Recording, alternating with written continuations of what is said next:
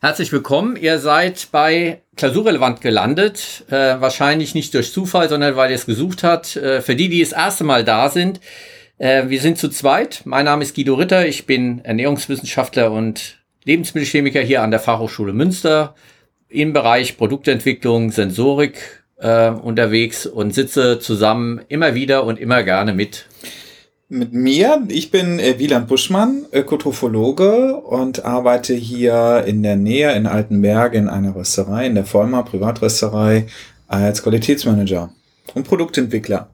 Und Produktentwickler, ganz wichtig. Mhm. Ähm, genau, und bevor wir es vergessen, es ist doch einiges passiert in letzter Zeit äh, und wir hatten immer mal auch die Rubrik am Anfang gehabt, was denn so Spannendes im Moment in der Fachhochschule und bei Wieland und überhaupt so los ist. Und äh, tatsächlich äh, entwickelt sich hier in der Korrensstraße direkt bei uns vor der Tür im Moment etwas. Mhm. Ähm, es ist ein Projekt jetzt am Laufen, das nennt sich Reallabor Korrensstraße. Aha. Und äh, die Kornstraße ist, äh, wer es nicht kennt, eine vierspurige Straße hier vor unserem Gebäude, mhm. die eigentlich völlig überdimensioniert ist. Ja, da fahren also einige wenige Studierende halt äh, in ihre Institute irgendwie morgens und dann war's das. Also äh, wir haben jetzt die Chance, in den nächsten Wochen äh, einen Plan aufzustellen, äh, gefördert von der Stadt, diese vierspurige zu einer zweispurigen zu machen mhm. und die Fläche, die dann frei wird, mal zu nutzen, sinnvoll zu nutzen. Mhm. Ja, und das läuft äh, mit äh, Studierenden hier aus unserem Fachbereich, mit Studierenden aus äh, der WWU, hier drüben die Geografen sind mit dabei, mhm. Polit äh, Politikwissenschaftler sind mit dabei. Also es ist ein sehr interdisziplinäres Projekt, das von Petra Talscheid geleitet ist, wo mein Beitrag ist so äh, der Bereich essbare Stadt. Mhm.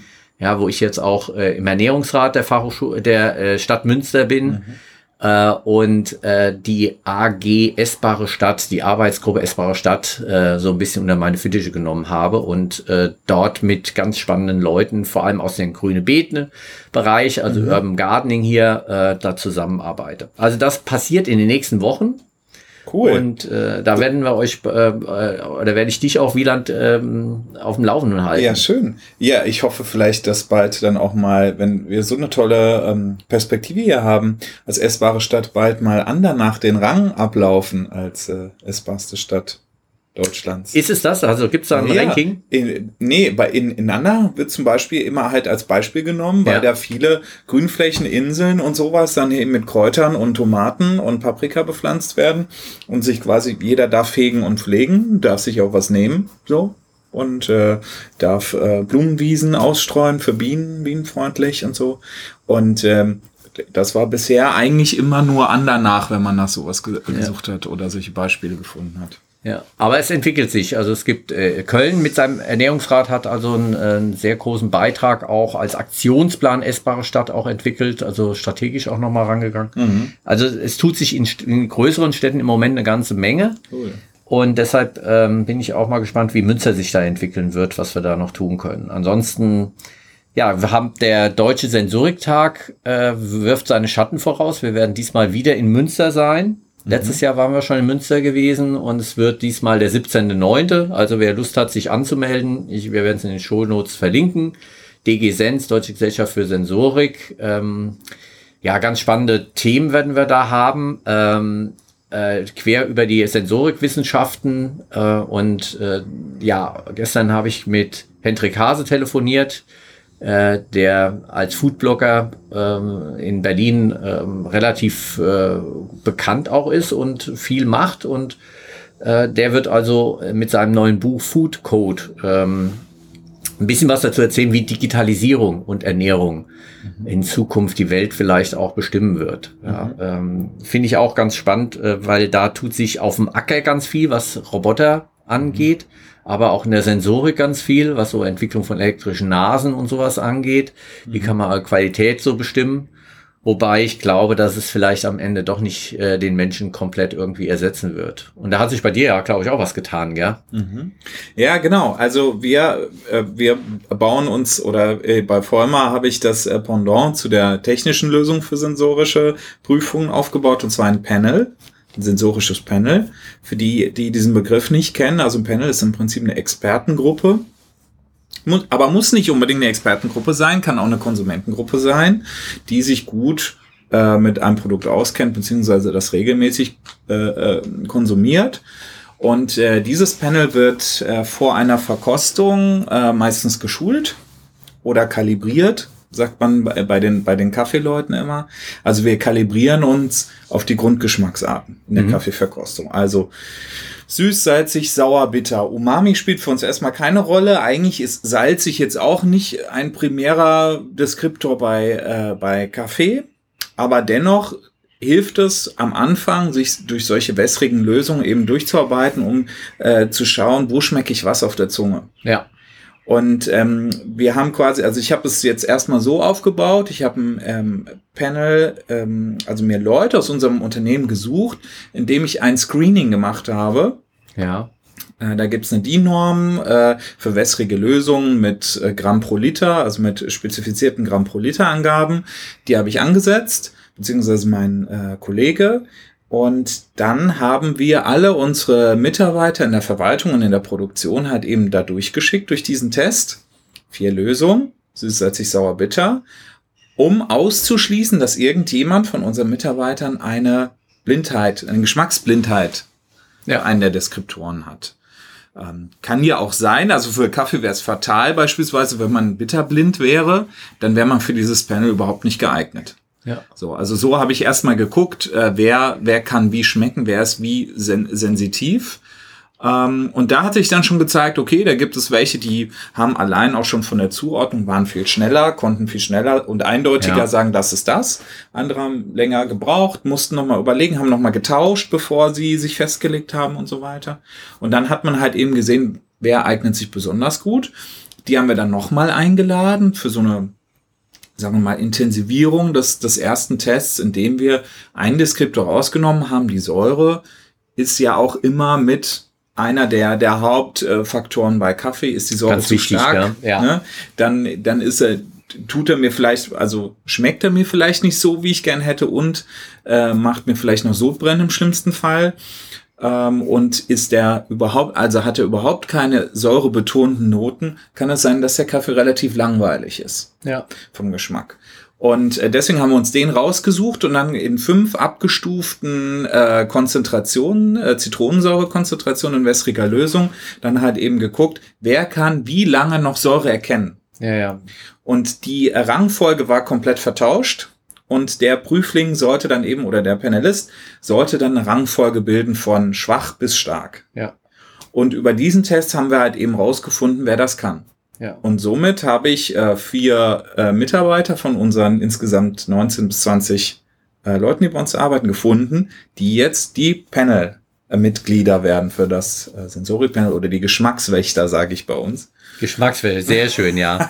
genau. Ja, ja. Also es ist äh, enorm wichtig, dass man erstmal testet, äh, wer überhaupt geeignet ist. Mhm. Ähm, ja, und da ist es gar nicht so einfach, manchmal diese Erkennungsschwelle, dann äh, ab wann kann ich es überhaupt erkennen. Mhm. Und äh, äh, gerade zwischen bitter und sauer wird häufig dann vertauscht. Vertauscht, ja. ja das ist äh, tatsächlich etwas, was auch in Studien schon untersucht worden ist.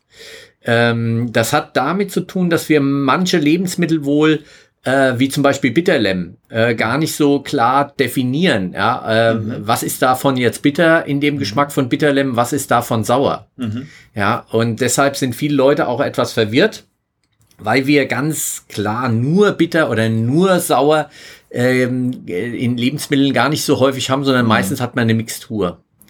Und äh, dann ist es auch äh, in wässrigen Lösungen nicht so ganz einfach zu identifizieren. Mhm. Ja, äh, und ähm, ja, man nimmt heute wohl an, dass tatsächlich ein gewisser Anteil, so 25 Prozent der Bevölkerung, äh, bitter und sauer in niedrigen Konzentrationen tatsächlich auch miteinander verwechseln. Mhm.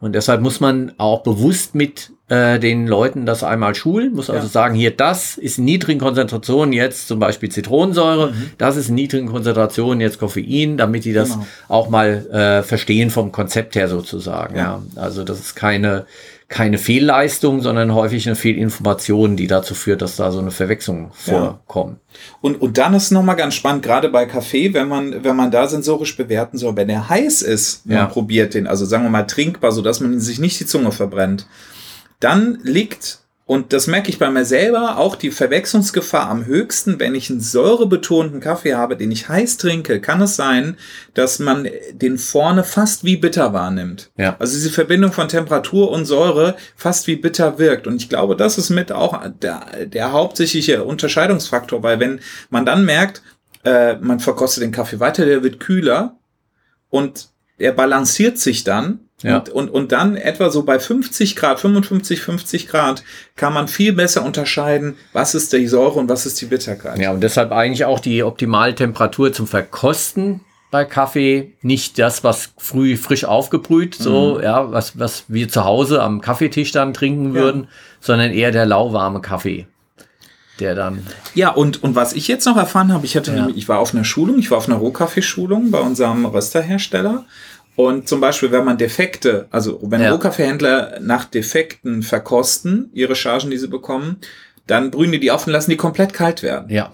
Weil dann der Defekt, äh, Defekt viel, ähm, also der Effekt, den Defekt zu schmecken, ist viel stärker, wenn man ihn kalt, äh, den Kaffee ja. kalt dann probiert. Ja. Ja, ähm, wenn er noch kälter wird als die Raumtemperatur, also tief gekühlt und so mhm. weiter, verschwindet das dann wieder ähm, tatsächlich. Also im Weinbereich zum Beispiel ist es so, dass also wenn man stark gekühlte Weine dann mal probiert und nach Fehlern sucht, dann wird es schwieriger, die zu, weil einfach die Aromen dann nicht so hm. präsent sind. Ja, am besten sind sie tatsächlich in, in unserem Genussraum, wenn sie ähm, Raumtemperatur haben oder halt Genusstemperatur, also so wie es bei uns im Mund ist dann mhm. äh, ist die Entwicklung am, am besten. Wenn es zu heiß wird, wird es schlechter, die zu en entdecken. Und wenn es zu kalt wird, ähm, mhm. auch. Und deshalb da diese, ja, das ungewohnte äh, Verkosten von Kaffee bei Raumtemperatur. Ja. Wunderbar. Also es ist eine ganze Menge passiert mhm. und äh, heute wollen wir uns einer besonderen Thema aber äh, noch widmen äh, in mhm. unserer Folge. Deshalb sitzen wir hier zusammen, weil wir uns ja auch äh, diesmal wieder ein Thema vorgenommen. Zum 22. Mal. Mhm. Und diesmal soll es um Vergissmeinnicht gehen, die Geschichte der vergessenen Sorten. Also bevor wir es vergessen, jetzt geht's um unser Thema. Ja. Ich finde das, ähm, Guido, total spannend. Also ich habe äh, den ersten Kontakt mit alten Sorten oder Forgotten Foods ja. äh, wie man äh, wie man sie auch nennen kann, gehabt, als ich hatte mich am Anfang meines Studiums viel mit äh, Slow Food, äh, mit der Slow Food Use Gruppe aus Münster äh, beschäftigt und engagiert.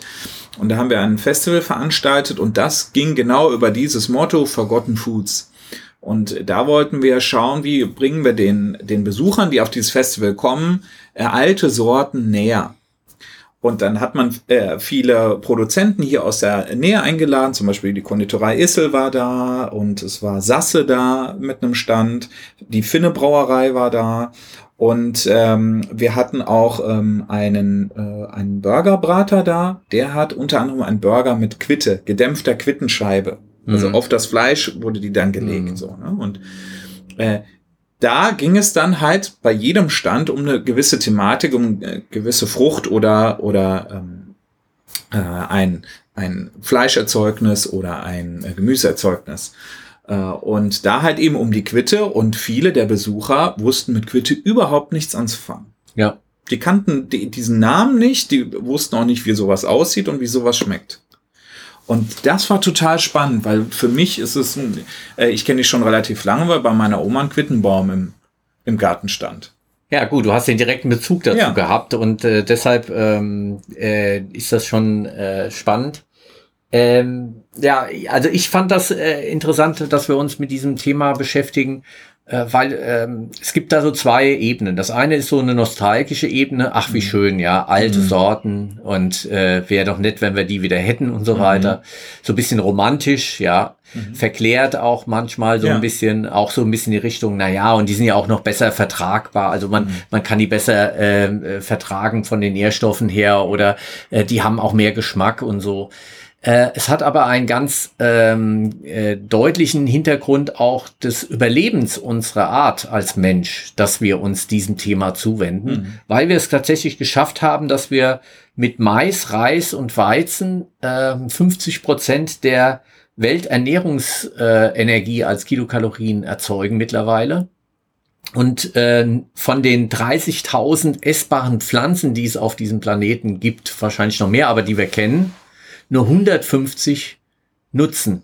mhm. für unsere Ernährung. Das heißt, es verdichtet sich, bevor es in die, in die Kette geht der Produktentwicklung, verdichtet es sich enorm, was wir überhaupt kulturmäßig noch anpflanzen. Wir haben also äh, über Jahrhunderte, Jahrtausende ähm, äh, Kulturpflanzen entwickelt. Im Moment verdichtet sich auf wenige Hochleistungssorten, wenige Hochleistungspflanzen, die wir da nutzen.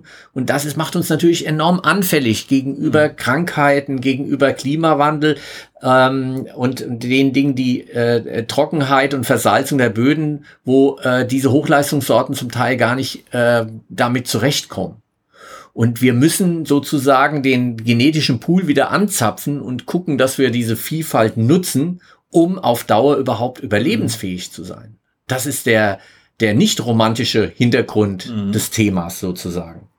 Und ähm, spannend ist auch, wenn man mal hinschaut, wie viel Kulturpflanzen denn schon auch von denen, die wir entwickelt haben über die hunderttausend von Jahren jetzt, ja, äh, ähm, oder sagen wir mal 10.000, seit wir Ackerbau betreiben. Ja, da hat so angefangen, dass wir wirklich Kulturpflanzen machen. Seit diesen 10.000 Jahren sind 75 Prozent der Kulturpflanzen äh, schon nicht mehr genutzt. Mhm. Sondern äh, wir haben also eine Verdichtung im Moment auf ganz wenige und deshalb müssen wir es wieder öffnen zu diesen auch älteren Sorten, die wir fast schon nicht mehr kennen. Mhm. Und deshalb auch diese ähm, vergessenen Sorten, denen wir uns da ein bisschen jetzt äh, zuwenden wollen. Ähm, genau. Und äh, diese Abhängigkeit, die wir im Moment von äh, wenigen Sorten haben, sehen wir zum einen mal in, im Obst- und Gemüsebereich. Da ähm, kann man von ausgehen, dass es circa 30.000 Apfelsorten gibt, die weltweit hm. verfügbar wären. So um die 2000 könnten wir in Deutschland anbauen und sieben Sorten machen 70 Prozent des Marktes aus. Also diese Verdichtung mhm. haben wir im Obst- und Gemüsebereich, aber noch gravierender ist das, was wir im tierischen Bereich haben. Mhm.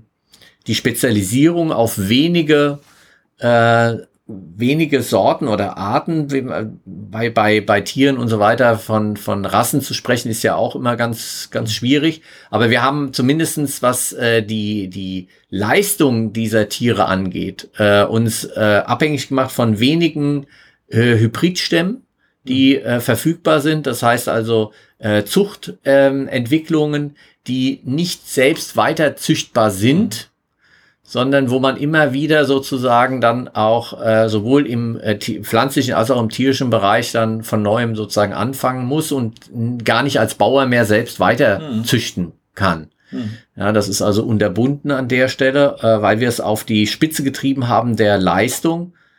Bei Hühnern äh, haben wir äh, Hennen, die nur dafür da sind, Eier zu legen und Hennen, die nur dafür da sind, Fleisch zu geben. Mhm im Milchbereich und Fleischbereich Kühe, die nur für die Milchleistung da sind. Ganz arme, klepperige Tiere, wenn man die anschaut, mit Riesenäutern, mhm. ja, die bis zu 10.000 Kilogramm äh, Milch mittlerweile geben. Das hat sich in den letzten Jahrzehnten also vervielfacht, was da möglich ist. Mhm. Und dann ähm, bullige ähm, Rinder, die dann nur für die Fleischproduktion äh, dann mhm. gezüchtet werden. Und das dreht sich Gott sei Dank im Moment. Da haben wir eine Entwicklung, die Gott sei Dank weggeht davon, weil wir gemerkt haben, dass das weder den Tieren gut tut, mhm. Noch ähm, äh, den, äh, der Abhängigkeit äh, und der Anfälligkeit auch gegenüber Krankheiten, was Antibiotika-Einsatz angeht, der massiv äh, bei solchen Leistungsrassen dann notwendig ist, mhm. oder im Pflanzenbereich Pflanzenschutzmittel, die wir einsetzen müssen, wo die Pflanzen einfach da darauf angewiesen sind, dass sie mhm. das kriegen. Aber interessant ist doch, sich mal die Frage zu stellen, warum sind denn diese ganzen Sorten in Vergessenheit geraten? Zum Beispiel beim Apfel kann man sich doch so vorstellen, äh, über die Zeit, wo das, wo sich vielleicht auch äh, die Bevölkerung oder die, die Konsumenten immer mehr, immer mehr Geld zur Verfügung hatten und immer mehr leisten konnten, dann vielleicht solche Kleinigkeiten wie der Apfel, diese alte Sorte ist mir zu sauer. Diese alte Sorte ist mir zu mehlig. Kaufe ich nicht mehr. Die wurden liegen gelassen also hat man eventuell einfach immer dann die Züchtungen genommen, die besser ankamen, die dann nicht mehr so sauer sind, ein bisschen fruchtiger waren, die festfleischiger waren und die vielleicht irgendwann sogar noch nicht mal mehr braun werden, wenn man den Apfel anschneidet.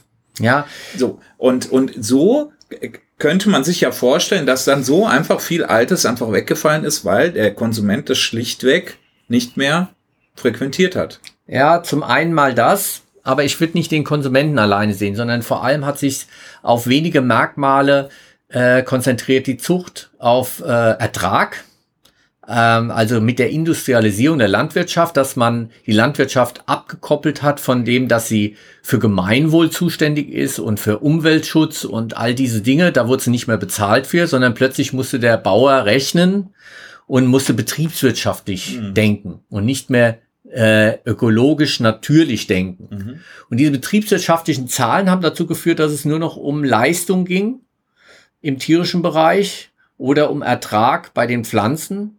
Und äh, das hat dazu geführt, dass wenige Sorten dann gezüchtet wurden, die diese Leistung äh, bringen. Ja, mhm. und bei Gemüse und Obst noch Aussehen, ganz wichtig, dass es schön aussieht für uns äh, Endverbraucher. Mhm. Aber dass ein Apfel auch mal äh, äh, picklig sein kann, ja, und ein bisschen scharf hat oder sowas und trotzdem hervorragend schmeckt, da mhm. kommt es dann gar nicht mehr drauf an. Ja.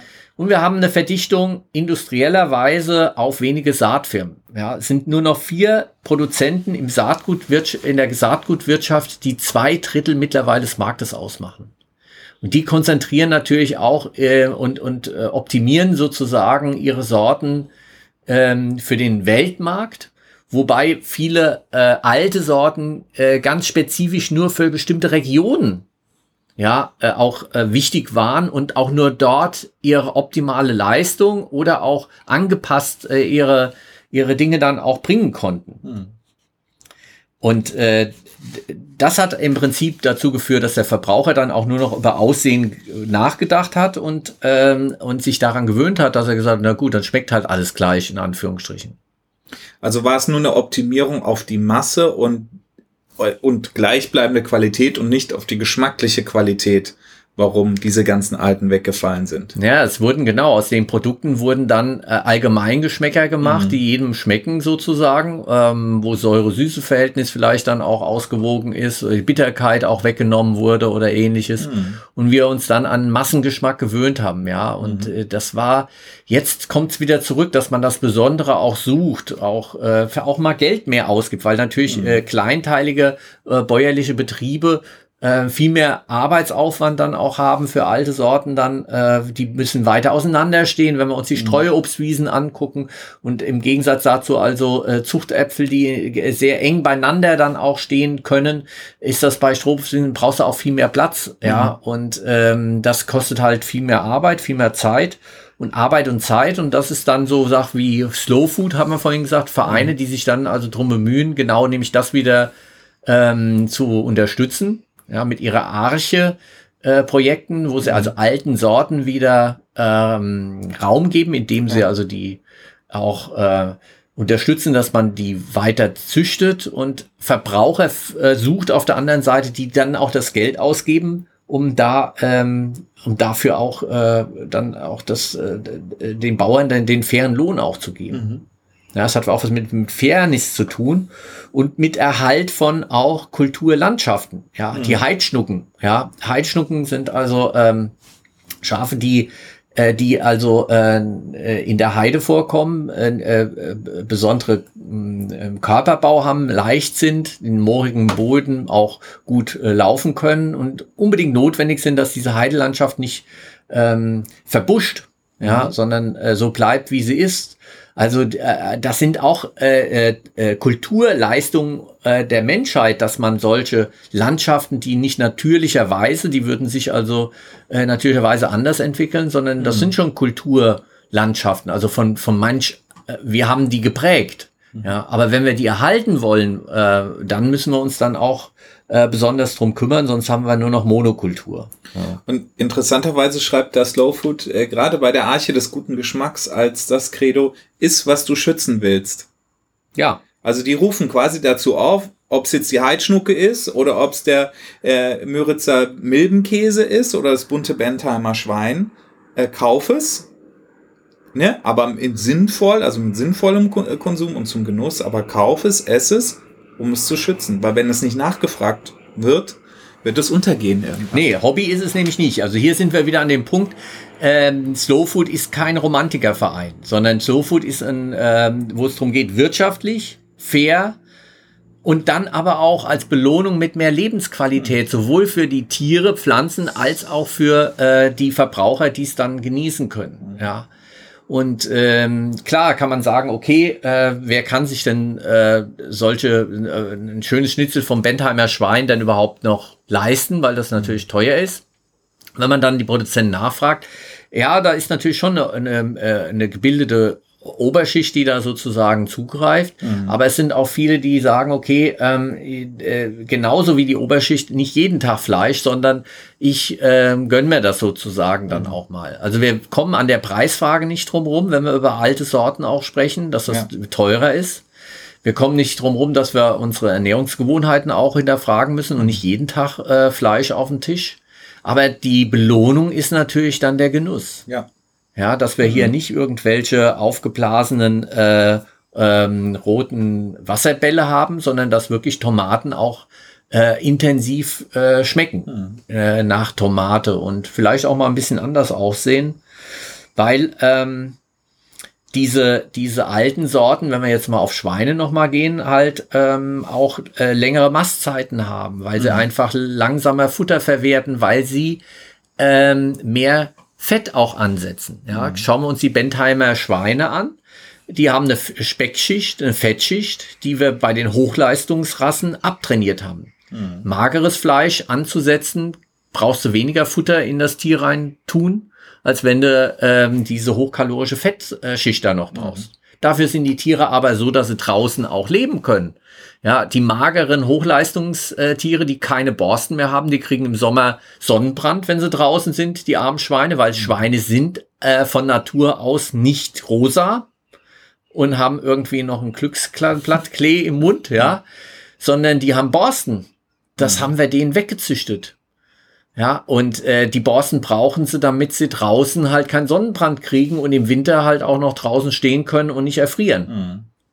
Ja, das haben wir alles denen sozusagen weggezüchtet in einer Richtung, wo wir äh, mit, mit magerem Fleisch, was kaum noch Geschmack hat, ähm, äh, mit wenig Futtereinsatz dann einfach äh, eine hohe Produktivität auch kriegen. Mhm. Und das sind arme Tiere, muss ich sagen. Also, und ja, nur noch wenige Hybridrassen, also die das äh, und durch das enge Zusammensitzen auch noch mehr Antibiotika brauchen. Ja, auch mhm. alte Rassen brauchen weniger Pflanzenschutzmittel und brauchen weniger ähm, äh, Antibiotika-Einsatz, weil sie einfach mit mehr Platz auch ähm, gehalten werden können und robuster auch mhm. sind. Also es geht ums Überleben auch der Menschheit wenn wir über alte Sorten nachdenken, weil wir äh, auch merken, dass Klimawandel dazu führt, dass wir beim Kaffee ja, bleiben wir auch mal beim Kaffee. Ja. ja? Äh, wenn du über die zwei Sorten ähm, Arabica und Robusta nachdenkst, genau. ähm, äh, wenn da eine Krankheit reinbricht, dann ist mit einem Schlag ein ganzes Land, Kolumbien oder, oder mhm. Brasilien oder sowas, und unsere, die Kaffeeernte plötzlich in Gefahr. Ja. Steilvorlage war das Guido, nämlich gerade auch eben in dieser Rohkaffeeschulung mitgekriegt. Also äh, einsamer Spitzenreiter als Haut Hauptexporteure von Rohkaffee ist Brasilien. Ja. Und Brasilien mit 37 Prozent in etwa dominiert es quasi den Weltmarkt. Ne? Und wenn in Brasilien irgendwann durch den Klimawandel nicht mehr also viele Arabica-Pflanzen einfach gar nicht mehr leben können, nicht mehr existieren können und sich der Äquator oder im Prinzip der, der Kaffeegürtel rund um den Äquator, wo Kaffee angebaut werden kann, äh, verschiebt, so, ne, dann bricht einfach wahnsinnig viel weg und dann ist äh, und dann sind gerade äh, ich mit der mit der Rösterei ähm, äh, haben da sind da ganz besondere Stakeholder in dem Fall, weil wir müssen uns dann überlegen, wie stellen wir uns für die Zukunft auf. Ja. So, ne? Und es gibt sehr wohl auch noch andere Sorten neben Arabica und Robusta zum Beispiel. Sie gehören alle zur Gattung Coffea. Ja. Coffea arabica, Coffea canifora ist Robusta. Und dann gibt es auch noch Coffea liberica oder Stenophylla, die man jetzt ganz neu äh, wiederentdeckt hat als wilde Pflanze. Man ging davon aus, sie ist komplett äh, verschwunden. Die war bis in, äh, in die ähm, 20er Jahre des letzten Jahrhunderts noch eigentlich eine gängige Sorte, wurde dann von der Arabica-Pflanze verdrängt, weil die besser zu kultivieren waren, noch ein schöneres, aromatischeres äh, Tassenprofil entwickelt hat und so weiter. Aber die Corphea stenophylla wurde jetzt wiederentdeckt in der Region Togo Elfenbeinküste äh, und äh, als als wilde Pflanze und man hat äh, ein paar davon kultiviert und hat gemerkt, hey, der Geschmack äh, kommt dem von Arabica schon relativ ähnlich und kommt da schon ran. Und äh, jetzt überlegt man halt eben stark. Und ich glaube, gerade diese, äh, diese Varietäten, ob, ob das jetzt die Stenophylla ist, die Liberica, durchaus nochmal äh, sehr relevant werden für die Kaffeeproduktion weltweit weil sonst werden wir irgendwann kein Arabica mehr haben und dann wird es auch, obwohl der Robuster natürlich durch seinen Namen schon sagt, auch gegen Temperatur robuster ist, auch der wird irgendwann es nicht mehr aushalten können, wenn es immer wärmer wird. Ja, ja. Und, und, äh, und äh, ja, und das ist echt eine spannende Geschichte und auch sich jetzt quasi für die Zukunft aufzustellen wird, ähm, ist ein schwieriges Abwägen. Ja, nicht nur äh, ein schwieriges Abwägen, es ist notwendig, dass wir mhm. das machen. Es ist mhm. notwendig, dass wir machen, dass wir alte Sorten auch wieder mit einbinden. Frage ist, können wir durch die alten Sorten, die manchmal nicht so ganz ertragreich sind, mhm. ja, äh, die Welt, äh, die Menschheit ernähren? Das ist die große Frage. Oder sind wir auf Hochleistungssorten mittlerweile sogar mhm. angewiesen, trotz der vielen Nachteile? ähm, um überhaupt die Ernährungssicherheit zu gewährleisten. Wir kommen um Verzicht nicht drumrum. Ja, aber gut, also äh, Verzicht äh, äh, von, äh, von tierischen Produkten, um, um äh, dann weniger Pflanzen überhaupt, also äh, und weniger Fläche dann mhm. äh, nutzen zu müssen. Ja, also da sind wir uns äh, schnell einig, weil äh, ein, ein Problem ist einfach der hohe Fleischkonsum, den wir mhm. weltweit haben. So, wenn wir den schon mal auf Pflanzen äh, runterbrechen, dann kommen wir schon mal ein Stück weiter. Okay. Das wird aber wahrscheinlich nicht alleine reichen, äh, sondern wir müssen uns halt auch Gedanken machen, was machen wir? Ähm, gehen wir auf diese alten Sorten, die nicht so ertragreich sind, aber vielleicht resilienter äh, mhm. gegenüber Krankheiten und so weiter.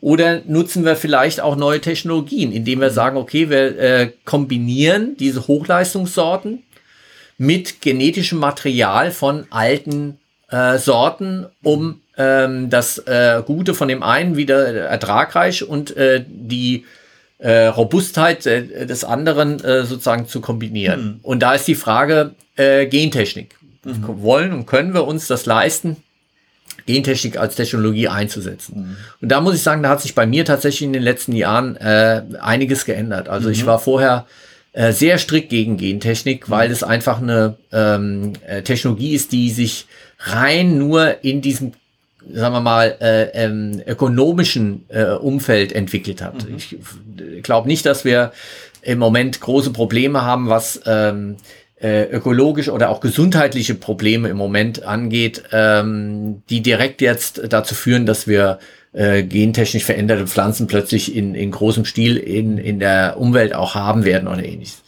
Also das wäre, äh, da ist ein gewisses Risikopotenzial, aber das Schlimmste ist, dass wir diese ökonomische Abhängigkeit von wenigen Saatgutfirmen, von Hybridsorten, die man nicht selbst weiter äh, züchten kann als Kleinbauer, äh, hin zu einer industriellen, rein industriellen äh, mhm. Landwirtschaft und Ernährungswirtschaft dann haben. Und das ähm, ist eigentlich das Problem. Ähm, die Technologie selbst der Gentechnik halte ich in Kombination mit alten Sorten, um das Beste rauszuholen. Wir haben schon immer Züchtung gemacht und schon immer Gene auch verändert. Klar ist Gentechnik nochmal eine ganz andere Art von Technologie, um Gene zu verändern, als die reine äh, Zucht, äh, wo Zufall sozusagen uns geholfen hat auch. Äh, aber es braucht halt 10, 15 Jahre, bis so eine Sorte weiterentwickelt ist und wieder marktreif ist. Mhm. Und die Zeit haben wir wahrscheinlich nicht, wenn wir im Jahr 2050, und das sind nur noch 29 Ernten, wenn wir dann also äh, 10 Milliarden Menschen auf diesem Planeten haben. Und mhm. deshalb müssen wir wahrscheinlich jetzt drauf zurückgreifen, die Gentechnik mit äh, den Hochleistungssorten und äh, den alten Sorten sozusagen zu kombinieren, mhm. um zu Sorten zu kommen, die ertragreich und ähm, resilient sind. Mhm. Äh, aber die alten Sorten, äh, wenn sie weg sind, sind sie weg. Also wir dürfen die nicht ver ver verlieren. Und deshalb äh, bin ich ja froh, dass es also äh, Institute gibt, äh, die sich mit ähm, Saatgut beschäftigen die äh, äh, Saatgutbanken, ähm, die wir haben, wo also ähm, äh, dass das genetische Erbe sozusagen auch äh, versucht wird zu erhalten. Und äh, also ganz spannend, äh, was was da lagert. ähm, an, an Sorten. Tomaten haben wir also 4100 Sorten äh, hier in der EU und nicht mal ein Prozent finden wir davon im Supermarkt. Mhm. Ja. Äh, und äh, wenn man mit denen redet, die in den Saatgutbanken arbeiten, äh, die machen das nicht als Archiv, sondern die machen das als laufendes Projekt. Also man kann dort Saatgut äh, beziehen und kann mhm. das auch wieder nutzen. Also das ist deren Hauptzweck. Nicht nur das jetzt zu archivieren mhm. äh, und wegschließen, sondern tatsächlich auch zur Verfügung zu stellen. Mhm. Und äh, deshalb, also wir haben eine Chance, äh, da was zu machen und das wieder zu vermehren und wieder neu einzusetzen, aber es kostet mehr. Ja, so ein Appleboy äh, aus alten äh, Sorten äh, kannst du rechnen, doppelt so teuer. Also mhm. unser Appleboy wird demnächst das äh, Doppelte kosten, ja, wenn wir ähm, äh, wirklich ökologisch, nachhaltig mhm. äh, und, und geschmackvoll sozusagen Appleboy auch weiter trinken wollen, müssen wir äh, schon tiefer in die Tasche greifen. Ja. Ja, das ist äh, im Prinzip ähm, der Gewinn, dass wir am Ende mehr Geschmack haben und wir kommen eigentlich nicht drum rum, äh, uns äh, diesem Thema auch zuzuwenden. Mhm. Ja, aber das ist halt auch, auch, auch wenn es doof ist und es ist ein Peitschenbegriff, aber ich will, ich will ihm mal äh, jetzt versuchen, hier ein positives Image äh, zu geben. Diesen Verzicht, von dem ich vorhin gesprochen habe, das ist doch genau das eigentlich, was du mit anderen Worten gesagt hast. Wenn ich einen schönen, richtig leckeren Appleboy trinken will, dann kaufe ich mir halt nicht zwei Flaschen von den billigen, sondern eine. Und die trinke ich dann nicht an einem Abend leer, sondern an mehreren. Und freue mich dran. So, ne? Und da kriegt es doch eine, eine, positiven, äh, eine positive Bewertung. Ja, nur ich würde es nicht äh, mit dem negativen Wort Verzicht äh, verknüpfen. Wir verzichten doch dann, dann auf nichts, sondern es ist doch so, dass du sogar eine, ein, ein mehr Geschmack im Glas hast. Also äh, ja, ja, ja, ja, klar. Aber in, im ersten Moment verzichten wir auf unsere regulären Gewohnheiten. Wir schränken uns damit ja ein. Also wir haben, wir, wir müssen ein eigenes, ein anderes Konsumverhalten entwickeln. So, und da sind wir nämlich bei dem Punkt, äh, was im Moment sich tatsächlich auch dreht, äh, dass äh, der Blickwinkel, wenn wir weiter so machen, ist das eigentlich ein Verzicht auf Genuss, mhm. ein Verzicht auf Geschmack. Die mhm. jetzige Lebensgewohnheit, die wir haben, nur auf Masse statt auf Klasse zu gehen, die ist der eigentliche Verzicht. Mhm. Ja, äh, das dreht sich im Moment, Gott sei Dank, auch in der Perspektive, mhm. dass Menschen sagen, ich will nicht mehr äh, verzichten wollen, mhm. sondern ich will den vollen Geschmack und deshalb wende ich mich auch alten Sorten zu. Und da habe ich zwei mitgebracht äh, mhm. zum Probieren und du hast auch noch was. Und äh, das schenken wir uns jetzt ein und probieren ja. einfach mal. Ja. So, wir haben auch schon zwei Sachen im Glas. Das eine ist der Apfelsekko vom rotfleischigen Wildapfel von äh, der Sektmanufaktur Raumland. Mhm. Ja, die machen also auch äh, ganz normalen Sekt, aber auch ganz hervorragend finde ich äh, alkoholfreie Dinge. Und hier haben wir also einen roten Apfel Sekko. Mhm. Wenn also die Schale rot ist, dann äh, kannst du also diese ähm, äh, roten Farbstoffe auch mit, mit reinbringen. Und es gibt mittlerweile auch Wildäpfel, die äh, das Fleisch rot ist. Mhm. Ja, der hat, und, und darüber kriegst du natürlich auch einen roten Saft rein. Mhm. Und das ist das, was wir jetzt also hier im Glas mhm, haben. Toll. Und äh, sehr schön, also gar nicht so süß. Spritzig. Mmh. Wahnsinn, ah, oder? Säuerlich, fruchtig. Rhabarber, rote Früchte. Genau. So ein bisschen so im Anklang, ne? Ja. Ganz viel Rotfrucht-Aroma ähm, noch mit dabei. Also so fast so in Richtung äh, gealterte Himbeere oder oder trockene mhm. ähm, trockene Kirschen oder sowas. Also das Johannisbeer. Ja, also äh, sehr ähm, sehr spritzig, ähm, klar, ist mit mit Kohlensäure äh, als als Apfelsekko und ist alkoholfrei. Mhm. Ja, also es ist wirklich ein absolut äh, tolles Produkt, wenn man also auf Alkohol verzichten will. Das ist das eine, also diese alten Sorten, die dann auch von der Farbe her natürlich äh, ein ganz neues mhm. Produkt bringen können. Deshalb habe ich es damit ähm, zum Verkosten gegeben. Und das zweite, da kannst mhm. du noch was zu sagen? Genau. Das zweite ist ein Bergapfelsaft von der Firma Kohl, Essence. Und dieser Bergapfelsaft ist versetzt mit äh, Marillenmark oder Aprikosenmark. Und hier steht drauf, fruchtig, intensiv, samtige Struktur, edel und anhaltend, garantiert naturbelassen und unverfälscht. Ja, also im Saftbereich gibt es natürlich einige, die da jetzt arbeiten. Hier im, im Münsterland ist Vernahmen noch, mhm. der hervorragende ähm, sortenreine Apfelsäfte auch hat. Hier haben wir jetzt einen, der aus, aus äh, Tirol kommt und ähm, Bergäpfel mit drin hat. Also äh, alles so Dinge, wo ich denke, ähm, super klasse, da brauchst du jetzt, äh, wenn du da einen, einen Mund voll hast, kriegst du unglaublich viel Aroma und Geschmack und du merkst einfach, wie vielfältig sozusagen auch äh, Früchte und gerade hier beim Apfel ähm, mhm. der Geschmack sozusagen auch sein kann. Du hast noch was mitgebracht, was ähm, in eine ganz andere Richtung geht und äh, äh, für dich so eine, eine Besonderheit darstellt äh, in mhm. Richtung Gewürze. Genau. Was hier so raschelt, äh, ist ein Gewürz, das benutze ich ganz häufig. Viele kennen es aber gar nicht mehr.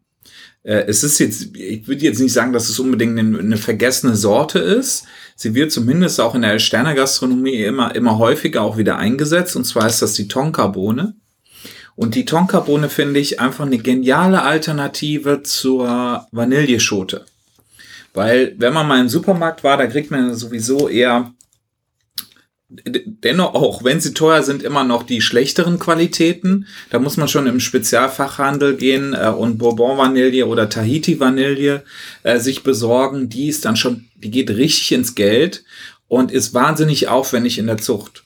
Ähm, und äh, bei den Tonkabohnen ist es so, die kriegt man für, für einen relativ schmalen Kurs in sehr hoher Qualität.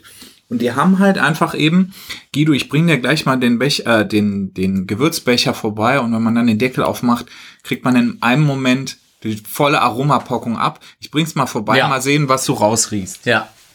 Komm mal vorbei und dann, ah, da ist sie. Okay. Oh, wow. Ja, also ganz viel Marzipan, mhm. äh, Bittermandel, ähm, Waldmeisteraromen. Mhm.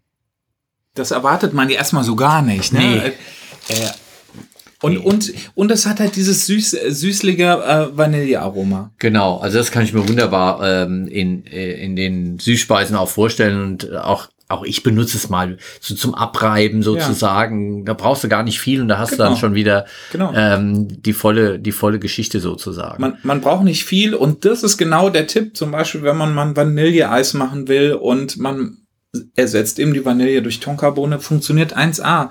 Tonkabohnenmus, auch vor allem, wenn es jetzt, also jetzt vielleicht die falsche Zeit, äh, wenn es so warm wird, aber wenn es dann wieder kühler wird, Herbst, Winter, und man macht so ein bisschen Weihnachtsbäckerei, einfach mal Tonkabohne nehmen. Hm. Vor allem auch für Baumkuchen ist das genial. Verbindung Tonkabohne, Salz und Mazis, also die Muskatblüte. Tolles Geschmackserlebnis. Ja, also eine, eine schöne Geschichte, ähm, die ja eigentlich auch schon was was Altes hat, weil ähm, ich habe mal schnell geschaut. Also Erstveröffentlichung erfolgte 1775. Ja. Also es ist auch eine, eine alte Sorte sozusagen, mhm. die jetzt nicht bei uns angebaut wird, sondern in Südamerika ihren mhm. Ursprung hat, aber eine, eine hervorragende Alternative auch mhm. zur Vanille jetzt darstellt äh, und äh, ganz viel mehr noch an, an unterschiedlichen Aromen sozusagen auch mitbringt. Mhm. Ja, vielen Dank dafür. Also das ist ähm, es, zeigt also, um in der Summe das nochmal zusammenzufassen, äh, wir müssen auf alte Sorten wieder gehen.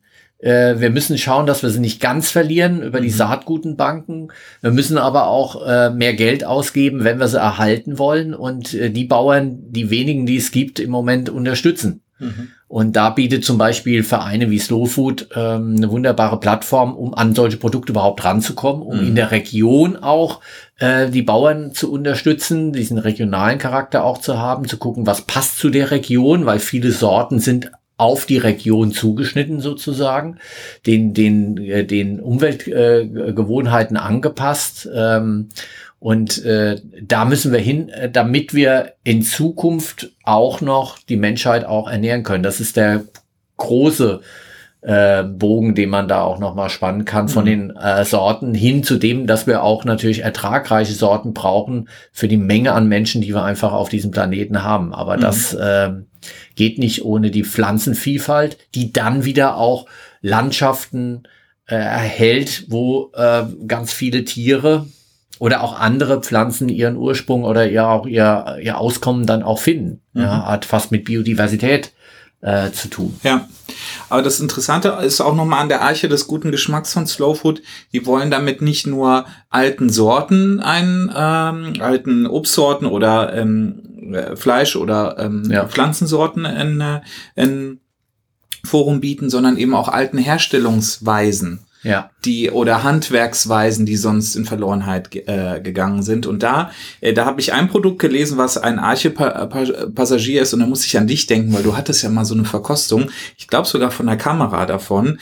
Und jetzt weiß ich nicht mehr den, den vorigen Namen, also Mürnitzer oder Würnitzer Milben. Würschwitzer. Würschwitzer Mil Milbenkäse. Der Würschwitzer Milbenkäse, ganz genau. Ja. Das ist auch ein Arsche ähm, äh, äh, Passagier mhm. sozusagen. Mhm. Und äh, Würschwitz ähm, äh, ist in östlichen Bundesländern zu finden und äh, der Milbenkäse ist schon was ganz Besonderes. Ja, mit Björn Freitag hatte ich da mhm. mal eine Aufnahme gehabt genau. zum Thema Käse und Käsesorten und mhm. so weiter. Das war schon eine Besonderheit.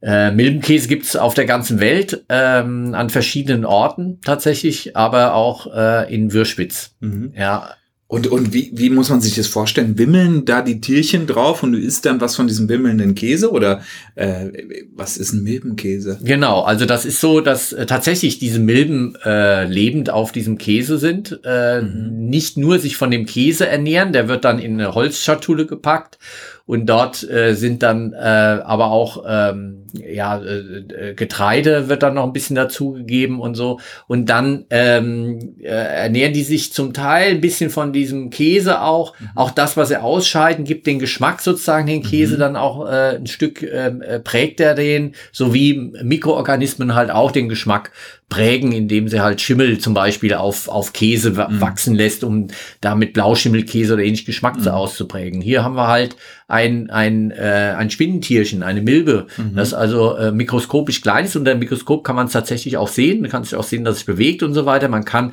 mit bloßem Auge erkennen, wenn also da auf dem Käse irgendwas so abbricht, dass also da so kleine Stücke da sich dann äh, äh, verändern. Das sieht man dann. Die einzelne Milbe sieht man nicht und schmeckt sie auch nicht mhm. im Mund ähm, als einzelnes Teilchen. Äh, man isst die mit, ja, und mhm. ähm, das ist äh, unspektakulär, was jetzt da äh, den Ekelfaktor angeht. Mhm. Äh, es ist eher spektakulär, wie äh, gut dieser Käse schmeckt. Mhm wie intensiv der gereift sozusagen mit diesem äh, Ver Veränderungsprozess durch die Milbe dann nochmal dann auch an Geschmack auch annimmt. Mhm. Und ähm, das sind so ein paar Tierchen, die man da mit isst, aber das, äh, der Hauptgeschmack äh, ist tatsächlich der Käse, der, mhm. der dann so eine Art kleine Schicht von Milben noch draußen ja. hat. Äh, ganz spannend. Ist auch vielleicht ein bisschen spektakulär noch.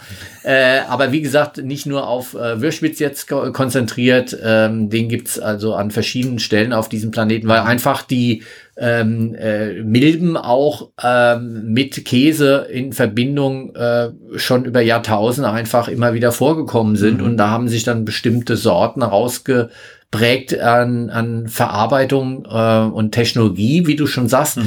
äh, wo man auch wissen muss, wie man damit umgeht, wie man sowas dann auch erhalten kann. Mhm. Ja, und deshalb braucht es also nicht nur die Sorte, sondern auch den Handwerk nicht ein Teil, also Handwerkerinnen, Handwerker, die äh, auch noch die Möglichkeit haben, diese so zu verarbeiten, mhm. dass da was ordentliches draus wird. Mhm.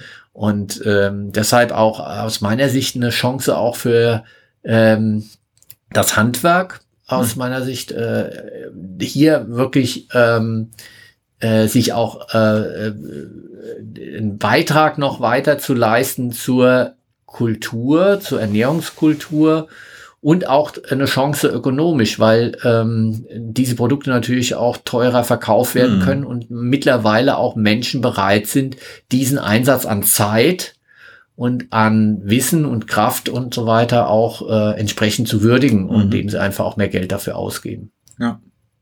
Wollen wir hoffen, dass das alles so bleibt und wir tun seinen Beitrag dazu, haben noch im Glas noch ein bisschen was und wollen schon mal einen Ausblick geben, vielleicht auf die nächste Folge. Mhm. Weil aus meiner Sicht haben wir äh, einiges besprochen äh, und beim nächsten Mal hm, soll es mal wieder um einen Urgeschmack gehen, äh, einen Grundgeschmack. Äh, und ähm, hier haben wir auf unserer Liste den Sauergeschmack. Mhm. Ja, äh, jetzt sei nicht sauer, der Urgeschmack, äh, der uns äh, über ja Hunderttausende schon begleitet hat äh, und vielleicht mehr geprägt hat als alle anderen mhm. äh, Grundgeschmacksarten, äh, wird beim nächsten Mal eine Rolle spielen. Ja, klasse. Freue ich mich drauf. Nur eine kleine Frage dazu. Hast du noch was von der Wonderberry? Natürlich.